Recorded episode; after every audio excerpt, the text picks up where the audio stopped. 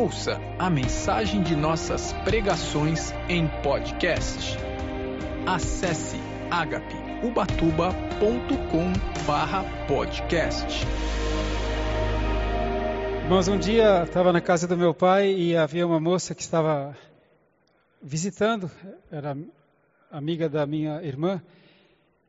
E eu não lembro bem por que, que a conversa chegou nesse ponto, mas ela me perguntou, essa moça, qual o evangelho que você gosta? Qual é o evangelho que você lê? Eu falei, olha, eu gosto, eu gosto dos quatro evangelhos, mas acho que eu tenho mais assim afinidade pelo evangelho de João, mas eu gosto dos quatro evangelhos. Aí ela falou, ah, era um pretexto para ela falar o que ela queria. Ela falou, ah, eu eu gosto do Evangelho segundo Allan Kardec. Você já ouviu falar do Evangelho segundo Allan Kardec? Sim, é uma das linhas do Espiritismo, né, o kardecismo. Ah, falei, ah, puxa, que, que legal, que interessante. Mas, então, mas eu, sabe, eu pessoalmente, eu prefiro o Evangelho segundo o Espírito Santo mesmo. Então eu leio o, o Mateus, ou Marcos, ou Lucas, ou João, e peço o Espírito Santo que me ensine, porque Jesus falou que o Espírito Santo ia nos ensinar e nos fazer lembrar de todas as coisas. Então, por isso que eu não gosto de ler o Evangelho segundo Allan Kardec. Eu prefiro ter a minha própria interpretação, né? o Evangelho segundo Alexandre mesmo, mas com a ajuda do Espírito Santo. Aí ela ficou um pouco desconcertada e mudou de assunto. Evangelho. Quando você pega no, no grego, né, né, é, tem lá o Evangelho segundo Mateus, o Evangelho segundo Lucas. O Espírito Santo usou esses quatro homens de Deus, né? Você sabe que o Evangelho, por, por quê, né? Por que quatro Evangelhos? O Evangelho conta a vida de Jesus, conta os ensinamentos do Mestre. Basicamente, Mateus escreveu para os judeus. O Evangelho segundo Mateus. O Espírito Santo usou Mateus para isso. Então, por isso que no Evangelho de Mateus aparece muitas vezes a expressão para que se cumprisse as Escrituras. Isso não aparece nos outros Evangelhos. Porque os judeus conhecem as Escrituras. Então, para que se cumprisse as Escrituras. O Evangelho de Marcos, basicamente, ele foi escrito para os romanos o povo dominante ali da época. E não é por acaso que Marcos é o mais curto, é o mais objetivo. Os romanos eram um povo não assim que buscava tanta cultura como os gregos. Os romanos eram mais de guerra, eram mais objetivos. O Evangelho de Marcos é o mais objetivo. Lucas, o médico, né, o médico amado, ele escreveu basicamente para os gregos. Grego, sim, né? o povo mais que buscava a cultura, a ciência, a filosofia. E o Evangelho de Lucas é o mais poético. E o Evangelho de João? João escreveu basicamente para que todos creiam que Jesus é o Filho de Deus. Né? João foi escrito para todos. Interessante que todos os três evangelhos, os primeiros, Mateus, Marcos e Lucas, eles terminam com a grande comissão de Jesus, que a gente vai ler hoje, né? Ide por todo mundo, pregar o Evangelho. Lucas um pouco diferente, mas fala disso também. Já João não. João termina assim. Jesus fez ainda muitos outros milagres, tantos que, se fossem todos escritos, não caberiam num livro. Mas esses aqui foram relatados para que creais que Ele é o Filho de Deus. João escreveu para todos. Então, são quatro evangelhos. O, o que quer dizer evangelho? Evangelho quer dizer boas novas. Olha que legal. Boas novas, boas notícias. Hoje em dia está na moda falar em fake news, né? Notícias falsas. Isso aqui são as notícias verdadeiras, são as boas notícias. Evangelho. E o que, que significa evangelizar? Evangelizar é anunciar as boas novas. Amém? Tendo esse contexto introdutório, vamos ler Lucas 1, 19, Lucas 1, 19, respondendo o anjo, o anjo Gabriel, disse-lhe: Eu sou Gabriel, que assisto diante de Deus e fui enviado a falar-te e dar-te estas alegres novas. O anjo Gabriel falando com Zacarias. Eu fui enviado por Deus para te dar essas alegres notícias. Isso é evangelho. Evangelhos são boas notícias, são notícias alegres, notícias alviçareiras. Vamos dar uma olhada em Lucas 2:10. E o anjo lhes disse: Você viu que Deus envia o anjo, né? Enviou o anjo Gabriel. Agora Deus envia aqueles anjos para falar com os pastores em Belém, aqueles pastores que estavam apacentando o rebanho. Então o anjo lhes disse: Não temais, porque eis aqui vos trago novas de grande alegria, que será para todo o povo, pois na cidade de Davi vos nasceu hoje o Salvador, que é Cristo, o Senhor. Aleluia. O anjo trouxe novas de grande alegria para os pastores, que seriam para todo o povo. Qual, qual é essa boa notícia? Nasceu Salvador. naquela época, então, o, o anjo do Senhor, o enviado do Senhor, trazia as boas novas. E agora Jesus, o Salvador, ele fala para nós: vão por todo o mundo e levem as boas novas. Levem as boas novas. Lembra que Pedro havia dito: Senhor, só o Senhor tem as palavras de vida eterna. Irmãos, chegou a hora da gente valorizar esse tesouro que nós temos nas nossas mãos. Aqui estão as boas novas do céu. Aqui está tudo que o ser humano precisa para ser feliz, para ter paz, para ter alegria. Está aqui. Palavras de vida eterna. Isso é Evangelho. Boas novas. Amém? É tão importante que foi essa a grande comissão, né, ou a grande ordem, a grande direção que Jesus deixou para os discípulos. Vão por todo mundo, pregue o evangelho a toda criatura, preguem as boas novas a toda criatura, porque todo aquele que, que ouvir e crer será salvo. Olha que boa notícia. Irmãos, Jesus, enquanto estava como homem, né, enquanto estava fisicamente na terra, no ministério de apenas três anos, de duração, alguns falam três anos e meio. Jesus evangelizou o tempo todo. Ele ia e ensinava e ele pregava. Ele também curava, ele libertava, mas ele ensinava e ele anunciava o ano aceitável do Senhor, ele anunciava as boas novas. Você sabe que Jesus ele, ele percorreu uma área de cerca de 180 quilômetros só de extensão. Até né, naquela época, Jesus percorreu cerca de 180 quilômetros e mudou a história da humanidade. Qual a distância daqui a Taubaté? 90. Né? Pelo menos quando a gente na estrada fala 90 quilômetros. Claro que se fosse em linha reta seria menos, mas 90 quilômetros. Então imagina ida e volta de, a Taubaté mais ou menos esse percurso, essa área, essa região foi o que Jesus percorreu, levando as boas novas e mudou a história da humanidade. Aleluia! Já ele deixou uma missão para os discípulos. Vocês vão receber poder quando o Espírito Santo vier sobre vocês. E aí vocês vão ser minhas testemunhas. Aqui em Jerusalém, onde eles estavam, e na Judéia, que é um pouco mais ao norte, e na Samaria, que é mais ao norte, e até os confins da terra. Jesus falou para os discípulos. Jesus mesmo percorreu só Jerusalém e a Judéia. E ele falou para os discípulos: Jerusalém, Judéia, Samaria e confins da terra. Os, os apóstolos, eles já estenderam então.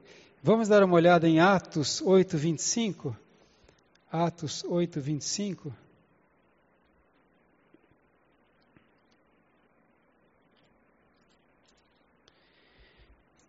Tendo eles, pois, testificado e falado a palavra do Senhor, voltaram para Jerusalém.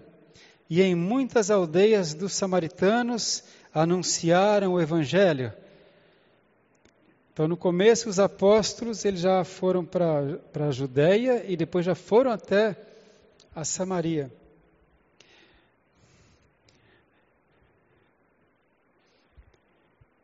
Por que, que uma pessoa que é crente, mas crente mesmo, tem essa vontade, essa necessidade de falar de Jesus? Por que, que alguém que está numa igreja em Ubatuba está tranquilo, uma cidade pacata, nem mais tão pacata hoje em dia, né? Como cresceu a cidade. Mas imagina, a gente está aqui quietinho, no Brasilzinho. Lá. Por que, que esse negócio de querer ir para para África, querer ir para o Chile, querer ir para Portugal, que mania é essa? Que coisa é essa? Fica ali. De onde, de onde vem isso? Vem de Jesus. Jesus é o autor e consumador da nossa fé, ele é o nosso exemplo. Veja o que está escrito aqui em Lucas 4, 42. Olha o que Jesus fazia. Lucas 4, 42.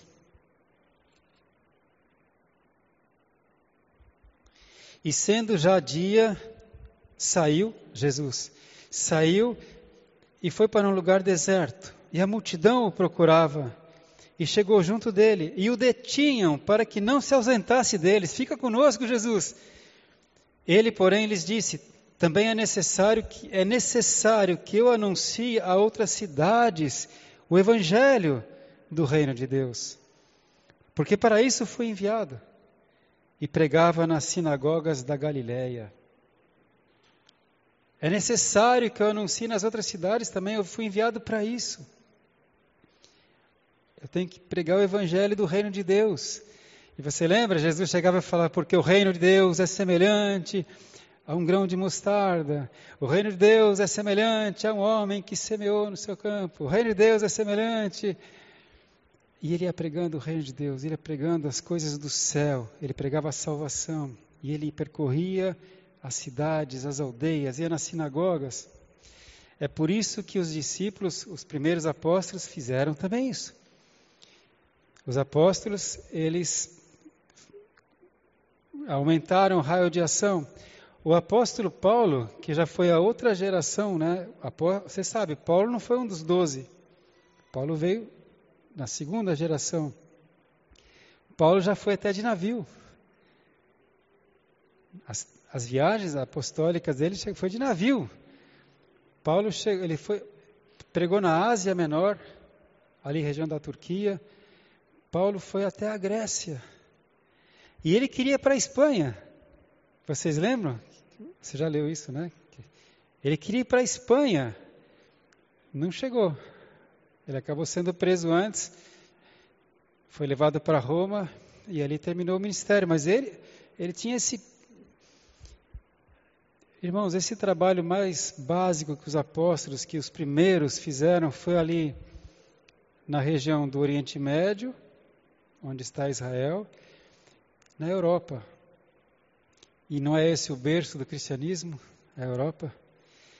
Basicamente, eles não foram, eles não foram lá para a China, para a Índia, para o Japão, para a Ásia, onde hoje é Rússia, Irã. Eles não foram.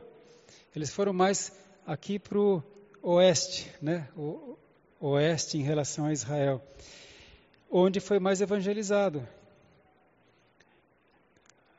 Depois, o evangelho foi chegando na África, o David Livingstone, depois o evangelho foi para a China, aí o evangelho da Europa chegou na América do Norte, da América do Norte chegou aqui no, na América do Sul, mas você sabe aonde tem a região que até hoje é menos evangelizada do mundo? Quem sabe? Já ouviu falar em janela 10 por 40? Dá uma olhada depois na internet, janela 10 por 40. É um quadrilátero que pega Europa e Ásia, norte da África, Europa e Ásia. É uma área imensa. menos evangelizada até hoje, dois mil anos depois de Cristo. Ah, mas isso não é comigo, isso não é conosco. Será? Tem aquela frase do Oswald Smith, que foi um grande evangelista do século passado. Ele diz assim: Você deve ir ou enviar um substituto. Você lembra que a gente sempre fala? Talvez você não tenha condições de ir, talvez você não tenha chamado, não tenha habilidades, talvez você não, não possa, mas você pode ajudar a enviar alguém, orando ou contribuindo. Amém? Eu vou pedir ao Espírito Santo que ele hoje incomode, no bom sentido, incomode a cada um de nós. Se você tem estofo para isso, fala, me incomoda, Espírito Santo. Amém? Me incomoda, Espírito Santo. Eu quero ser participante dessa obra. Então, irmãos, hoje nós somos muitos cristãos no mundo, muitos cristãos, e nós temos meios de comunicação para pregar o Evangelho, nós temos meios de transporte para pregar o Evangelho. Só que nós temos também o comodismo. Na minha época, já posso falar isso, na minha época não existia controle remoto. Você queria mudar o canal da televisão, sabe o que você tinha que fazer? Você tinha que levantar do sofá da poltrona, ir até a televisão e mudar o canal. Já pensou que absurdo? E a imagem nem sempre estava boa. Aliás, muitas vezes a imagem não estava boa. Aí você tinha que, sabe fazer o quê? Você tinha que levantar da poltrona e ir lá ficar mexendo na antena. A, a televisão tinha antena em cima e você virava para cá, virava para lá, punha um bombril na antena, né, para ver se melhorava a imagem. Psh, entrava um chavisco. É, batia, porque ela tinha válvula, né? A gente batia na televisão. Aí depois veio uma modernidade, a, a antena da televisão já ficava fora de casa. Tinha uma haste, de, geralmente de, de ferro, né, de ferro galvanizado, né, e a antena ficava lá em cima. Só que às vezes quando ventava, a, a antena virava. Olha que legal. Aí estava vendo televisão, de repente estava com ruim a, a imagem, falava, tem que ir lá virar antena. Aí alguém tinha que ir lá fora e, e virar o cano, virar o cano para a antena virar para E alguém lá dentro falava, melhorou, melhorou. Passou, passou, volta, volta. Aí você voltava a antena. Alguém é dessa época? então, é, esse era o mundo. Não existia telefone celular, não existia micro-ondas, não existia nada. Mas agora, a gente quer tudo rápido, a gente quer tudo pronto, a gente quer tudo fácil. Se eu tiver que pregar o evangelho, eu prego pela internet. Se Deus tiver que mandar alguém, Deus mande alguém, porque eu estou ocupado aqui com o meu, meu jogo, com o meu. Sabe, Deus falou para nós que este, para nós, é o ano do despertar. Desperta tu que dormes e Cristo te levantará dos mortos. Despertar. Larga fora essa preguiça, larga fora esse comodismo, larga fora essa procrastinação. Amanhã eu começo. Para com isso. Esse é o ano do despertar. Jesus fala: o trabalho enquanto é dia, porque vem a noite quando ninguém poderá trabalhar. Amém? Aleluia. Amém. Então, nós temos meios de comunicação ótimos, nós temos meios de transporte e será que a gente está usando tudo isso? Porque o diabo está usando. O diabo usa muito bem a internet. O diabo usa muito bem o cinema. O diabo usa muito bem a televisão, a mídia. E nós estamos usando. Eu sei que Deus tem sempre alguém aqui que é bom de teatro, alguém aqui que é bom de, de internet. Deus tem alguém aqui que é bom com as crianças. Deus tem alguém aqui que é bom em, em muitas áreas. Só que a gente tem que parar de cuidar do nosso próprio reino e cuidar um pouco do reino dele. Porque naquela época Deus enviava o anjo, Malcar, o anjo, mensageiro do Senhor. Agora ele envia a nós. Jesus falou: Vai em meu nome. Igreja Ágape. Igreja Apostólica Ágape. Apostoléu é enviado com uma missão. Nós somos a igreja apostólica. Deus espera que a gente faça a nossa parte. Se cada igreja que existe, ou existiu, ou existisse, falasse, ah, eu estou aqui em Ubatuba, está suficiente. Para que, que a gente vai se preocupar com a Europa? Eu vou dizer para você, irmão, por que a gente vai se preocupar com a Europa? Sabe quantos cristãos evangélicos tem em Portugal? Depois você vê aí na internet. Hoje em dia é tudo tão fácil, né? Na minha época tinha que ir lá na biblioteca, numa enciclopédia, e a enciclopédia tinha 10 anos, era desatualizada. Hoje você entra, você vai ver, Portugal tem cerca de 2% de, de evangélicos. 2%. Cerca de 100 mil evangélicos. Portugal. A Europa, que foi o berço do, do cristianismo, a maioria dos cristãos que ainda existe são cristãos acomodados, cristãos não praticantes. Então, quando alguém fala, ah, para que ir para a Europa? Essa é uma boa razão. Outra boa razão, porque a Europa está dentro da janela 10 por 40. É a porta para o leste europeu, para a Ásia. Eu e a pastora Kátia, nós vamos agora, no fim desse mês, para Portugal, para avivar a nossa igreja lá, em nome de Jesus. A nossa igreja em Portugal precisa de um ponto físico, que a gente não tem ainda. A gente vai duas semanas, a gente para de trabalhar aqui para ir para lá. Certamente alguém que não entende vai falar: ah, o apóstolo foi passear na Europa. A gente vai para Portugal para edificar nossa igreja em Portugal. Amém? Glória a Deus. Bem, vamos ver aqui 1 Pedro 1,25. 1 Pedro 1,25. Olha só.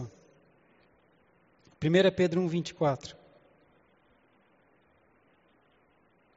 Porque toda a carne é como a erva, ou seja, todo ser humano é como a erva, e toda a glória do homem é como a flor da erva. Secou-se a erva, caiu a sua flor. Deus diz que nós somos como uma flor, como uma erva. Tem uma flor que nasce lá em casa, que até foi a Bebel que me deu, aquele lírio roxo, muito bonito. Lembra daquela semente? Está lá ainda. É uma, é, ele dá uma flor linda, uma flor roxa, muito bonita, que até no meu celular eu, eu tenho essa foto ali. Mas você sabe, essa flor dura um dia. Um dia. De repente eu vejo, uau! Aí eu tiro foto.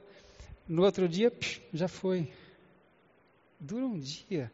A orquídea pelo menos dura um monte, né? E Deus fala que o ser humano é como a erva, como a flor da erva. A glória do ser humano é que nem a flor. Mas a palavra do Senhor permanece para sempre. E esta é a palavra que entre vós foi evangelizada.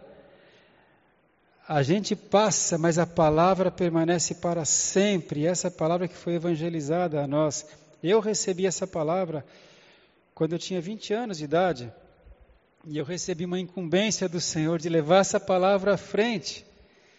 Claro que para isso eu tinha que conhecer a palavra. Por isso que Deus fala, Jesus falou, né? examinar as escrituras, elas testificam de mim. Por isso que a palavra fala em Timóteo, procurai portar-vos como obreiros que não têm do que se envergonhar, que manejam bem a palavra da verdade. Então, primeira coisa, a gente como igreja, nós precisamos ensinar, pregar, né? Deus fala, insta, exorta, a tempo e fora de tempo. Esteja preparado para responder a cada um qual é a razão da vossa fé, diz a palavra. Então, conheça a palavra, conheça as boas novas. E depois, o que, que ele fala? Agora, divulga, anuncia, evangeliza, compartilha. Porque é salvação.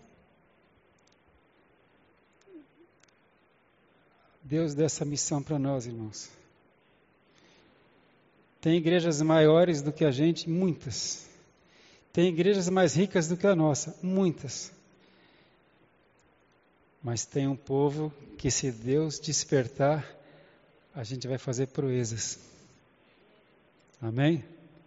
Aleluia?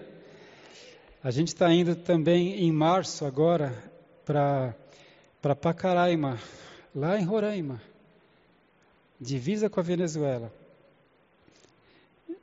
Direção de Deus. Eu creio que uma das portas que a gente vai ter para a América do Sul pode ser por ali, pela Venezuela. Ou Chile, a gente tem orado pelo Chile. A gente tem orado pelo Paraguai. Uma hora Deus abre a porta para a América do Sul. A gente já tem um pé na África, a gente já tem um pé na, na Europa, em Portugal. Amém? Você pode falar para quem está aí com você, você está numa igreja viva.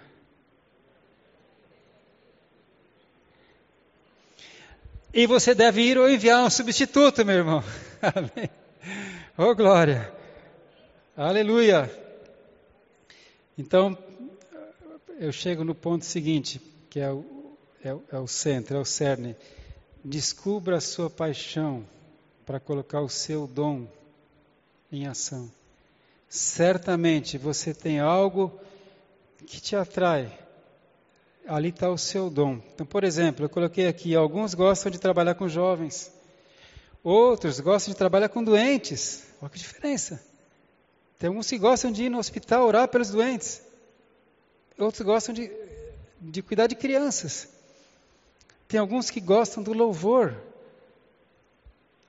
Que bênção. Irmão, quando o irmão abriu a boca para cantar esse último cântico, né? Que unção! Deus dá os dons. Alguns gostam de, de internet, mídia. Para mim é grego isso, mas alguns gostam. Alguns gostam de teatro. Olha que coisa cada tão diferente. Aquilo que você sabe fazer bem pode fazer bem para alguém. Deus colocou uma paixão em você, uma habilidade. E certamente Ele vai pedir contas para você. Lembra da parábola dos talentos? Irmãos, todas as coisas que tem aqui têm uma razão de estar. Jesus contou a parábola dos talentos. Um senhor antes de se ausentar, ele concedeu dons aos homens. Para um ele deu cinco talentos, para outro ele deu dois talentos, para outro ele deu um talento. E ele falou: negocie com esses talentos. Eu vou pegar como talento, tá? Eu sei que alguém pode falar como denários, né? Como dinheiros, mas na verdade, um dia aquele senhor volta e fala: para aquele que tinha cinco, tinha recebido cinco talentos. O que você fez com os talentos? Ele falou: Eu negociei e adquiri mais cinco. Fizeste bom, servo bom e fiel. Foste fiel no pouco, sobre muito te colocarei. Entra no gozo do teu Senhor.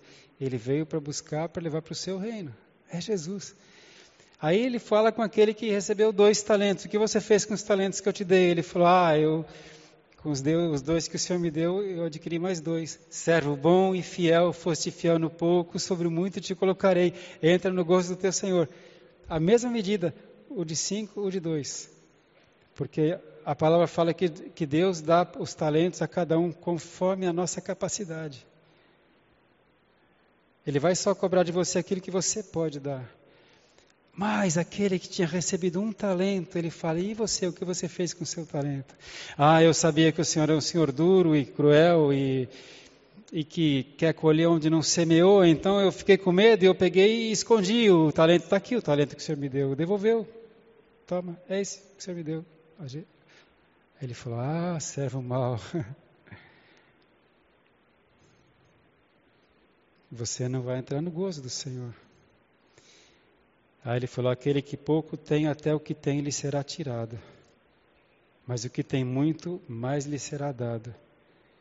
Você entende o que Jesus fala? Ele deu o dom para você, nem que seja um, um, um desejo, uma paixão, um dom, uma qualidade, uma virtude. Usa ele para o reino, porque ele vai voltar e vai pedir contas. Ele fala isso de outra maneira. O apóstolo Paulo fala que a obra de cada um, a obra de cada um vai ser provada pelo fogo. E o que cada um edificou sobre o fundamento será provado pelo fogo do Senhor. Algum edificou palha, outro edificou madeira, outro edificou prata, outro edificou ouro. E a obra de cada um vai ser provada. É bom a gente ouvir isso agora, né? Do que no dia. Amém? Então, não se menospreze, em nome de Jesus, desperta. Esse é o ano do despertar. Ah, mas acho que eu não sei fazer nada. Sabe, sabe. Deus te criou com cuidado, com carinho. Ele te deu algum desejo, alguma paixão, algum dom. É só você descobrir. Levanta do sofá, levanta da poltrona, descola um pouco do celular. Finge que você está vivendo na, na, minha época lá, que a gente tinha que fazer as coisas, né? E você vai descobrir qual é o seu dom, qual é o seu talento, qual é a sua paixão. E olha, à medida que você começa a trabalhar para Jesus, é tão gratificante, porque nós trabalhamos para Ele e Ele trabalha por nós. Amém? É lindo. Glória a Deus. Então, qual é a área que você gostaria de, de se ver dando uma contribuição para o corpo de Cristo? Essa é a pergunta que eu deixo. Veja Gálatas 1,15. Gálatas 1,15 para mostrar como Deus coloca em cada um de nós um, desejo, uma paixão para fazer alguma coisa para o reino. Já nasce com a gente. Olha, Gálatas 1,15. Olha o que Paulo fala.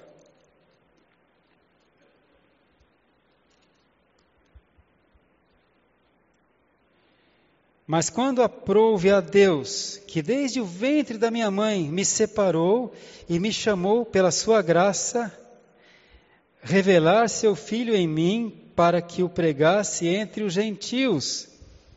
Não consultei carne nem sangue. Não fui consultar pessoas. Vamos entender? Deus, desde o ventre da minha mãe, me separou, me preparou para pregar aos gentios. E quando aprove a Deus, quando chegou o momento dele revelar o seu filho para mim, eu nem consultei os outros, eu fui. Você percebe? Paulo tinha consciência que desde o ventre da mãe Deus separou ele para pregar aos gentios.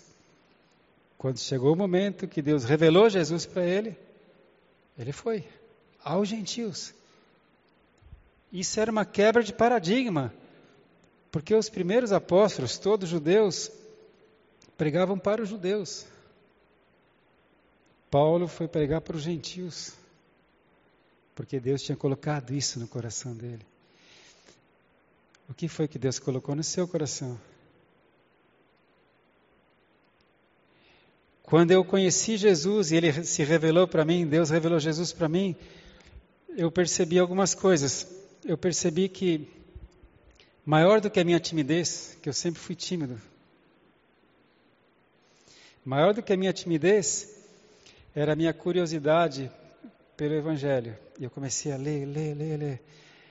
Aí eu comecei a perceber que ele tinha me dado uma certa facilidade para idiomas, para aprender outras línguas. Eu comecei a estudar outras línguas.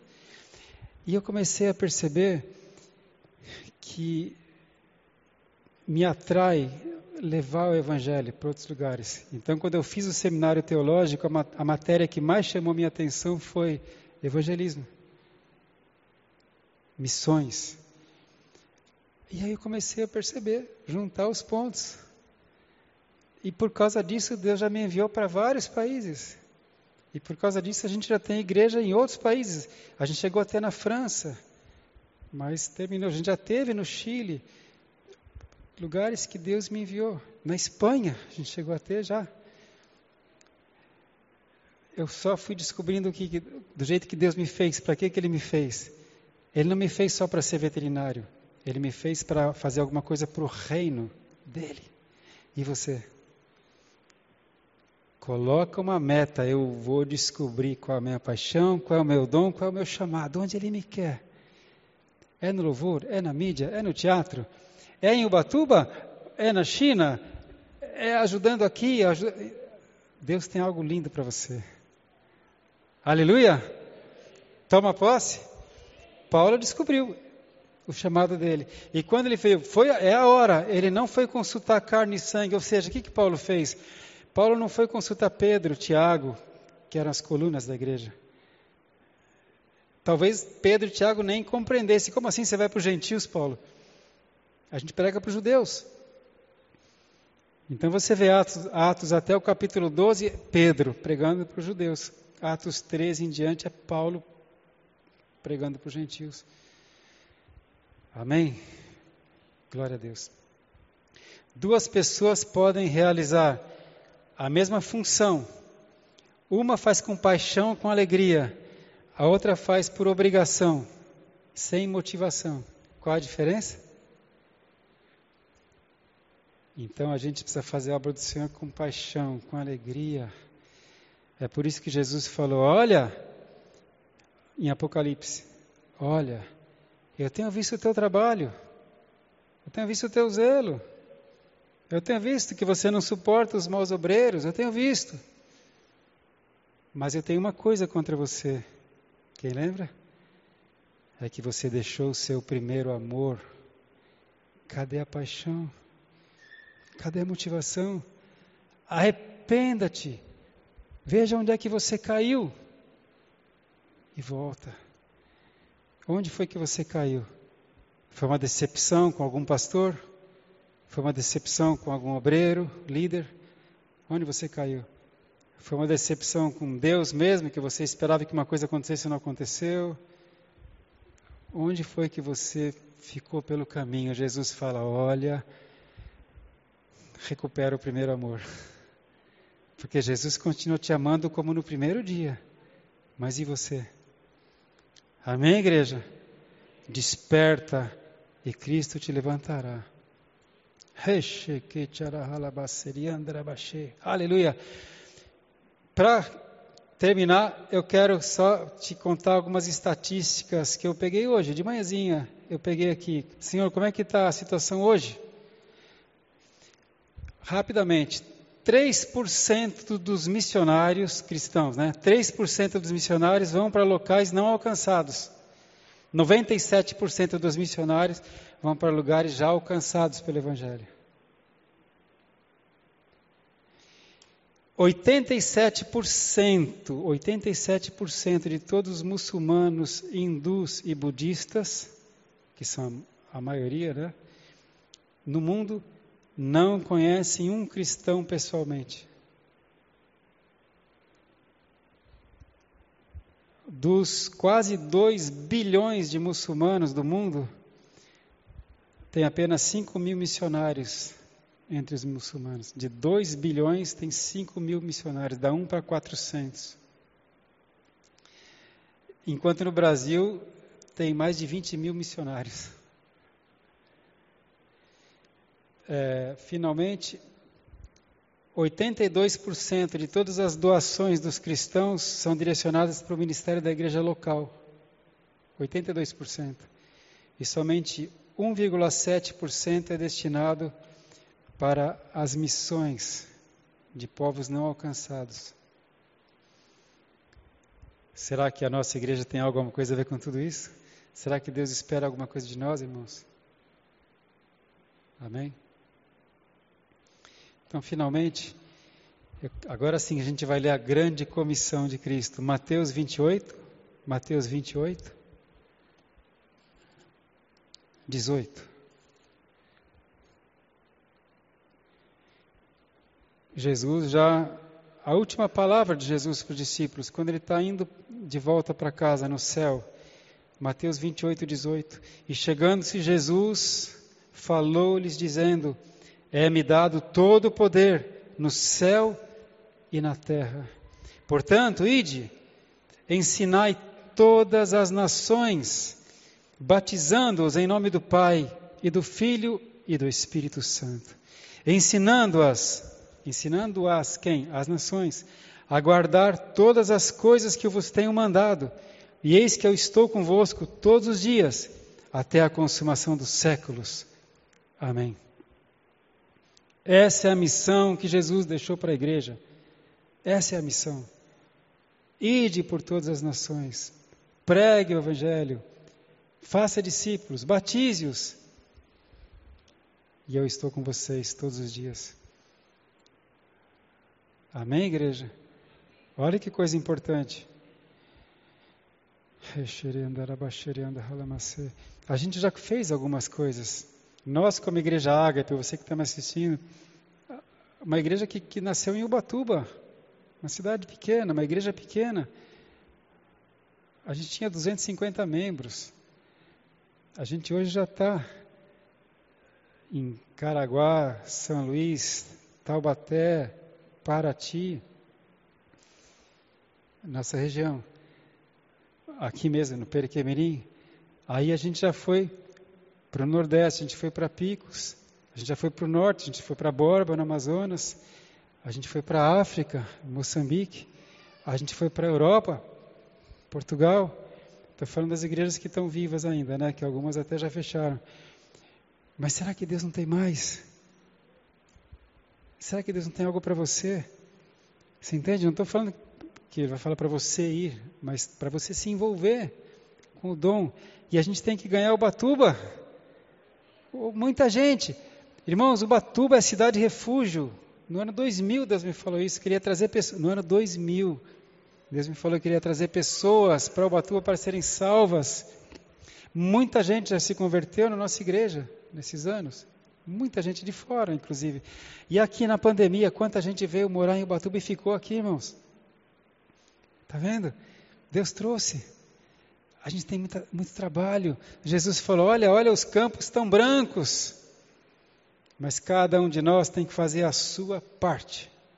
Toma posse? Faça a sua parte. Em nome de Jesus. O último versículo que eu quero ler com você agora é 2 Coríntios 3. Esse é presente do Papai do Céu para você. 2 Coríntios 3, verso 2. 2 Coríntios 3, 2. Vós sois a nossa carta, escrita em nossos corações, conhecida e lida por todos os homens. Porque já é manifesto que vós sois a carta de Cristo, ministrada por nós e escrita não com tinta, mas com o Espírito do Deus vivo, não em tábuas de pedra, mas nas tábuas de carne do coração. Vocês são, nós somos Carta aberta, conhecida e lida por todos os homens. Nós somos a carta de Cristo, olha. Vós sois a carta de Cristo, escrita com o Espírito do Deus vivo na tábua do nosso coração. Se alguém tiver um contato comigo por cinco minutos que seja, ele tem que sair com a impressão de que falou com alguém do céu. Não é? Nós somos carta aberta, conhecida e lida por todos os homens. Carta de Cristo.